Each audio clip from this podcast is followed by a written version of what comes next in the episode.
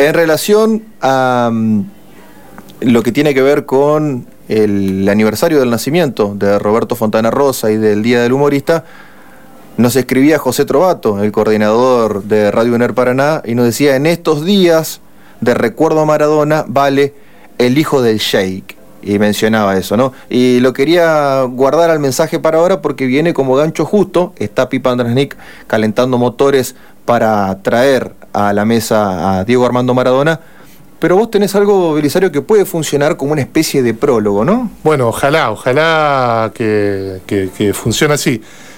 Capaz que la gente estaba esperando algo de humor y yo abordé la hoja con intenciones humorísticas, pero bueno, eh, no pude. O sea, la verdad que no Fue para otro lado la cosa. Sí, sí, salió más elegíaco que. Está muy bien. Pero bueno, eh, digamos que a un año de la muerte de Diego, podría titular esto de manera nichiana, pensaba yo, como el ocaso de los ídolos o Dios ha muerto. Porque en estos tiempos, ¿no? Donde en las redes se lanzan opiniones que aprueban o niegan la posibilidad de duelar un sentimiento tan contradictorio como genuino y honesto, como es la pérdida de un héroe, un héroe que se volvió ídolo.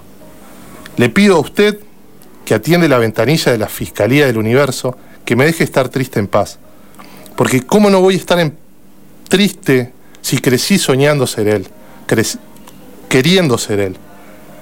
Y se nos critica mucho por compararlo con Dios, pero Diego existe y el otro habrá que ver.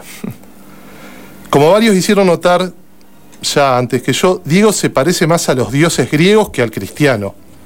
Y como dijo Galeano, es muy difícil ser Dios en este mundo y más difícil comprobar que a los dioses no se le permite jubilarse que deben seguir siendo dioses a toda costa. Creo que, si el otro Dios existe, el grande, el verdadero, el jefe de jefes, ¿qué Dios detrás de Dios la trama empieza? preguntó Borges. Si Dios existe, trabaja como un novelista, disfruta de los paralelos y las simetrías, de los reflejos y las duplicaciones. Un Dios que, como dijo Einstein, no juega los dados con el universo, no deja nada librado al azar, sino que lo trama como una novela o un cuento o un laberinto que son casi lo mismo. Y nos van dejando indicios para interpretarlo.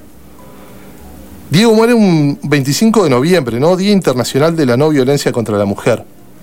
Él que fue víctima de una de las tantas formas de violencia que, que impera en este mundo, la pobreza. En su apellido se encuentra su nombre de mujer. Desmembrarlo es un ejercicio que nos enseña a aprender. Maradona se forma por Mara, que en hebreo significa la mujer afligida, y dona, con una sola N, quiere decir donar, regalar. Pero dona con dos Ns quiere decir mujer. Habilita aquí una polisemia que hace honor a una vida con tantas facetas como alegrías y bellezas supo regalar. La mujer afligida que nos regala dones. Ese es Maradona. Y Dios, que no da puntada sin hilo, llenó también su nombre de claves, de hilos que lo unen a Él para que interpretemos su creación. Diego eh, proviene de Santiago, San Tiago. Que se transformó en Diago y después en Diego, que significa sabio. Desde el comienzo su nombre viene atado a lo divino, porque así lo quiso la lengua, ese sistema de signos, ese código que construye y da forma a la realidad. D de Diego, de diez, de Dios y de droga, su cruz. Diego y diez son términos intercambiables. Dame un Diego, decimos, pidiendo diez de cualquier cosa. Y en la palabra Dios, la I y la O pueden ser reemplazados fácilmente por el 1 y el 0, generando una imagen tan densa y hermosa como llena de significados. Diego nació en octubre, el mes 10, y ¿saben cuántos hijos tuvo? Cinco reconocidos, cuatro posibles en Cuba y una demanda de filiación pendiente, los 10 hijos del 10. ¿Saben lo que es el 10 en el listado de los sueños que sirve para saber qué número jugar a la quiniela? La leche. Así que hasta acá llegó mi alegato, señor fiscal del universo.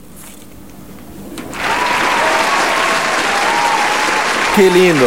Eh, digo el qué lindo como una expresión de belleza genuina en relación al recorrido, ¿no es cierto?, del recorrido intelectual desde múltiples aristas, porque te serviste de un montón de cosas y fíjate vos, coincidiendo con lo que mencionabas, de que Dios no da puntada sin hilo y que mm, eh, tiene que ver con su forma de tramar el universo, de guionar, de escribir, etcétera, etcétera. Lo decíamos hace un rato.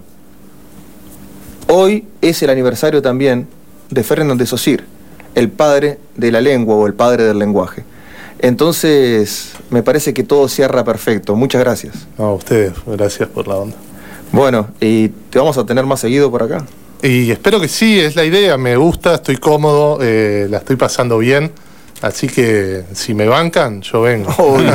si venís con algo así, no te pido que vengas siempre con semejante monstruo, pero si venís con algo así, como no te vamos a abrir la puerta. Eh, acaba de llegar Milton Soñez al estudio de Radio UNER, ya lo voy a estar saludando. Vamos a interrumpir con una canción. Pipa está calentando motores, se viene también su testimonio en relación al año 1 después de Diego.